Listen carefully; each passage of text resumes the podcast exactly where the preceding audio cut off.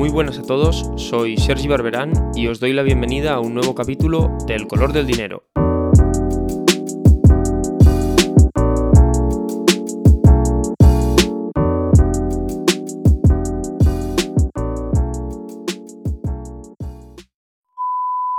La crisis de Credit Suisse ha desatado un terremoto hoy en la banca très vite et c'est ce qu'espère avoir fait euh, à la fois le Crédit Suisse et les autorités helvétiques pour euh, rassurer et éteindre l'incendie qui menaçait de se transformer. All right, as Credit Suisse uh, joins Silicon Valley and Signature on the list of uh, troubled banks, the question is whether more will join them. Si la semana pasada fue Silicon Valley Bank quien atrajo todas las miradas del sector financiero, el protagonista indiscutible de esta semana ha sido Credit Suisse. En apenas tres días, la entidad suiza, una de las más grandes de Europa, ha visto como su posición pasaba a pender de un hilo, con buena parte del mercado dando por hecha su quiebra o inminente desaparición. En el episodio de hoy veremos qué ha llevado a Credit Suisse al borde del colapso y si su caso guarda relación alguna con la quiebra de Silicon Valley Bank la semana anterior.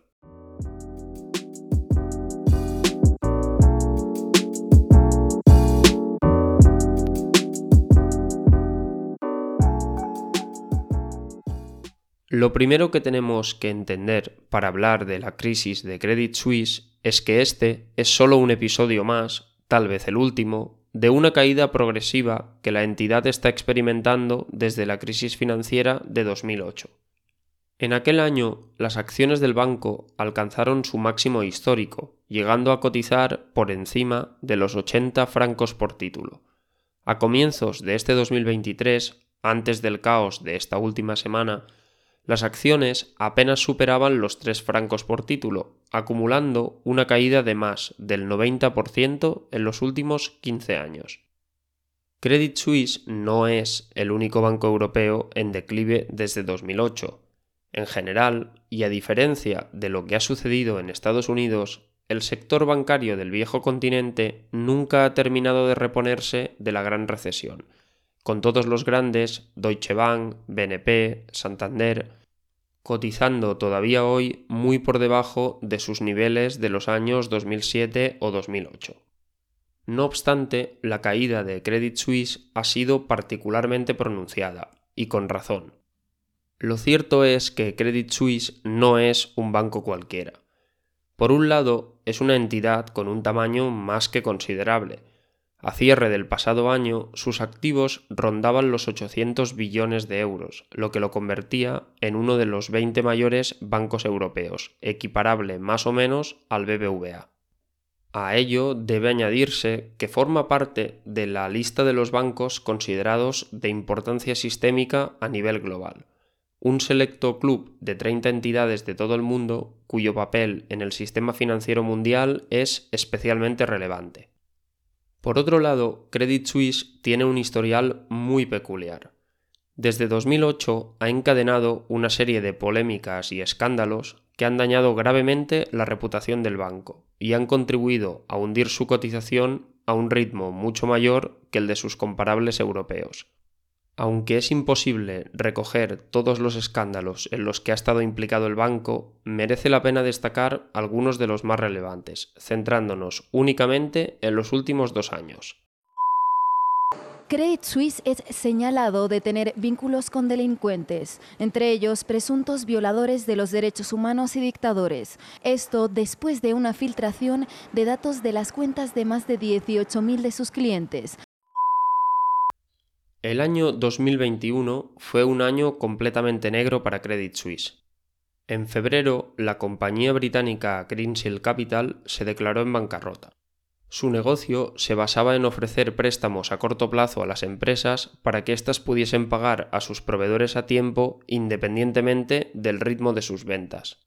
Una vez Greensill reunía un número suficiente de préstamos, los empaquetaba en un único producto o bono que vendía a terceros desde 2017, Credit Suisse había comprado unos 10 billones de euros de bonos de Greensill para sus distintos fondos de inversión. Cuando la compañía se declaró en bancarrota, el banco se vio obligado, al menos de forma preliminar hasta que no se resolviese todo el procedimiento judicial, a dar por perdidos los 10 billones de euros invertidos, eliminándolos de su balance. Apenas dos meses después estalló el caso de Arquegos. Arquegos era un hedge fund desconocido para el gran público gestionado por el multimillonario coreano Bill Hwang su estrategia de inversión se centraba, esencialmente, en arriesgadas apuestas sobre el sector tecnológico estadounidense y chino apoyadas por altísimos niveles de apalancamiento mediante derivados. Cuando a comienzos de 2021 el gobierno de Pekín lanzó su ataque regulatorio contra el sector tecnológico, la cotización de la mayoría de compañías del sector tecnológico chino se hundió, y la estrategia ultra apalancada de Arquegos saltó por los aires. En un par de días, el fondo perdió más de 10 billones de dólares, lo que le llevó a echar el cierre. Credit Suisse, que actuaba como contrapartida de una parte importante de los contratos de derivados que habían permitido a Arquegos apalancarse, tuvo que asumir de forma directa unas pérdidas de casi 5 billones de dólares. Puestas en contexto, estas pérdidas representaban entre 3 y 4 veces el beneficio generado por todas las divisiones del banco en el año anterior. Por si no fuera suficiente, en otoño se cerró la investigación de la implicación de la entidad en el escándalo de los Tuna Bonds de Mozambique. Entre 2012 y 2016, Credit Suisse había ayudado al gobierno de Mozambique a emitir bonos por el valor de un billón de euros, cuyo objetivo era financiar una serie de proyectos de infraestructuras relacionados con la pesca del atún, una actividad económica muy relevante en el país. No obstante, se había descubierto que, en realidad, una parte del capital captado no se había dedicado a la infraestructura, sino que se lo habían repartido entre altos cargos del gobierno y de Credit Suisse. Como consecuencia, el banco tuvo que afrontar una multa del regulador británico de unos 500 millones de euros, castigando todavía más la cuenta de resultados de la entidad en un año ya de por sí horrible.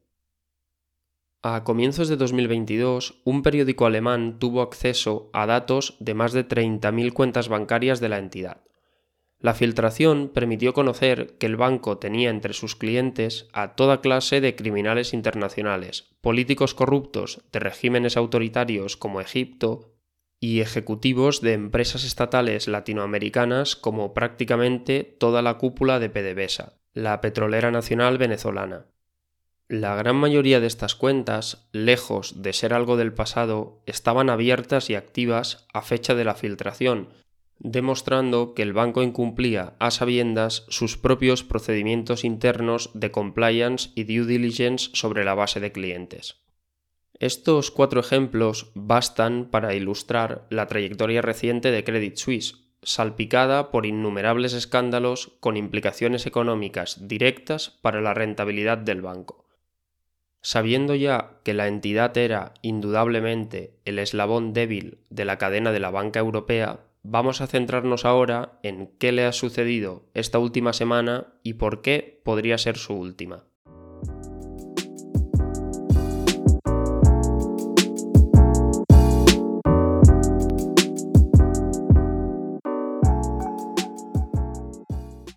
A finales de 2022, los rumores sobre una posible quiebra de Credit Suisse comenzaron a circular entre los profesionales del sector financiero. Aunque con los datos en la mano la posición de la entidad parecía sólida, los medios de comunicación no tardaron en hacerse eco de la noticia, extendiendo un cierto pánico entre los clientes del banco. Según contó el propio Credit Suisse, entre septiembre y diciembre de 2022, los clientes retiraron del banco la friolera de 110 billones de euros, casi tres veces más que las retiradas que tuvo que afrontar Silicon Valley Bank. Dada su buena posición de solvencia, la entidad pudo hacer frente sin demasiado inconveniente a las retiradas de depósitos, pero entendió que de continuar a este ritmo en los meses siguientes terminaría viéndose incapaz de atender los reembolsos de los clientes. Para terminar con el pánico generado, el banco anunció una ampliación de capital, con la que esperaba obtener unos 4 billones de euros de los inversores, mostrando así una imagen de entidad fiable con buena solvencia y confianza. La primera ronda de ampliación tuvo lugar en noviembre y obtuvo casi 2 billones de euros, con el protagonismo de un nuevo inversor, el Banco Nacional Saudí. Este inversor compró la mayoría de las nuevas acciones ofertadas y se convirtió en el accionista mayoritario del banco, con alrededor del 9,9% del capital. Este detalle del 9,9% es muy relevante. Cuando un inversor posee más del 10% de las acciones de una empresa cotizada, se considera que tiene una participación significativa en la misma. En general, todos los reguladores financieros, sean del país que sean, exigen a quienes tienen participaciones significativas en una empresa una serie de requisitos vinculados a transparencia, forzándoles a la publicación de información sensible que habitualmente no tendrían que reportar. El Banco Nacional Saudí, por motivos obvios, no tenía interés alguno en tener que proporcionar más información de la estrictamente necesaria, y por tanto optó por mantener su participación en Credit Suisse justo por debajo del límite de ser considerada significativa. La ampliación de capital tuvo una segunda ronda en diciembre y una vez cerrada disipó los rumores de la quiebra de la entidad, y al menos por unos meses todo el mundo se olvidó de Credit Suisse. De acuerdo con la información que el propio banco proporciona, su objetivo entonces fue una vez lejos del foco mediático, llevar a cabo una reestructuración profunda que le hiciera viable a largo plazo. The answer is absolutely not for many reasons. Cite the simplest reason, which is regulatory and statutory. We now own um, 9.8% of the bank. If we go above 10%, all kinds of new rules kick in, whether it be by our regulator or the European regulator or the Swiss regulator, and we're not inclined to get into a new regulatory regime. El sueño de Credit Suisse de pasar desapercibido por un tiempo terminó este pasado miércoles 15 de marzo a media mañana. En un evento en Riyadh, un periodista preguntó al máximo dirigente del Banco Nacional Saudí si estarían interesados en adquirir más acciones de Credit Suisse para prestarle soporte en caso de que fuera necesario. La respuesta del dirigente fue clara. Lo descartaban completamente por no querer superar el límite regulatorio del 10% de participación en la entidad. Pese a que el mensaje fue claro y conciso, el mundo decidió entender la negativa del máximo accionista a aportar más capital como una señal de falta de confianza en el banco. Las acciones de Credit Suisse comenzaron a hundirse en ese mismo momento y llegaron a caer hasta un 30% a lo largo del día, marcando así un récord histórico.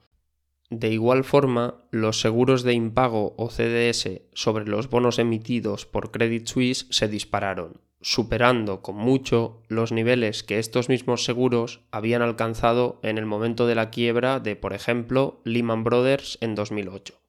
Lo más curioso es que, a diferencia de lo que le sucedió a Silicon Valley Bank, que tenía un balance terriblemente gestionado y muy poca solvencia, Credit Suisse cumplía con todos los requerimientos de solvencia de la normativa europea, que es más exigente que la estadounidense.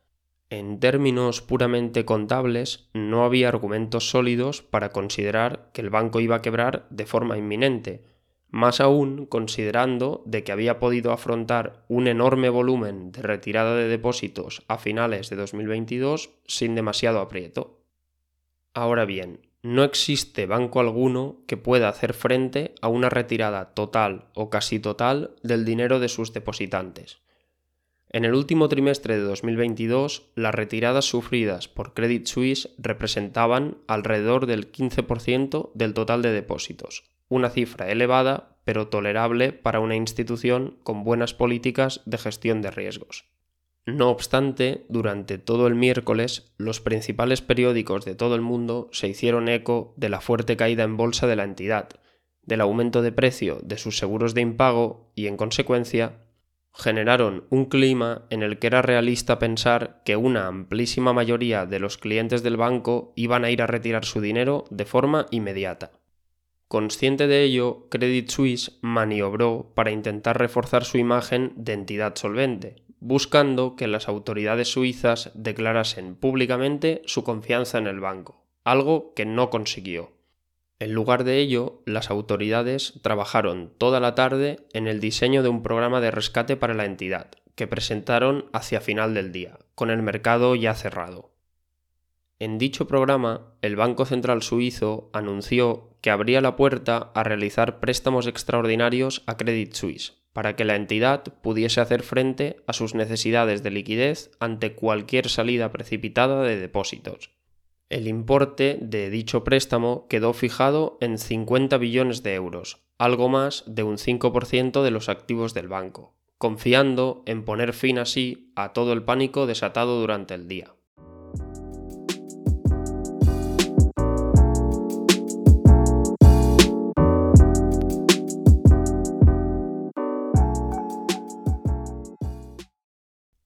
El anuncio del rescate fue eficaz, o al menos esa fue la percepción inicial.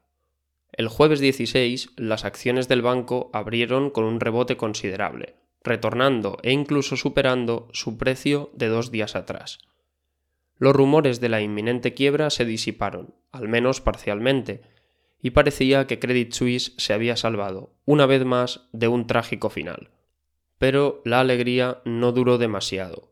El viernes las acciones volvieron a registrar caídas importantes y los precios de los seguros de impago sobre la deuda del banco no cayeron, pese al anuncio del rescate. Según parece, el gesto del Banco Central Suizo fue un intento para ganar algo de tiempo y mantener viva a la entidad hasta el viernes, aprovechando así el fin de semana para decidir su futuro. Por lo que sabemos ahora mismo, parece improbable que Credit Suisse, tal y como la hemos conocido hasta ahora, sobreviva a este fin de semana. Para zanjar de una vez por todas el pánico que azota al sistema bancario, las autoridades suizas están presionando para que VS, el mayor de los bancos suizos, compre Credit Suisse y termine con el culebrón de la oveja negra del sistema bancario del país. Paralelamente, han ido surgiendo rumores de toda clase de compradores interesados en caso de que la operación VS fracase incluyendo a la gestora de activos BlackRock o al gigante alemán Deutsche Bank, algunos de los cuales ya han sido desmentidos.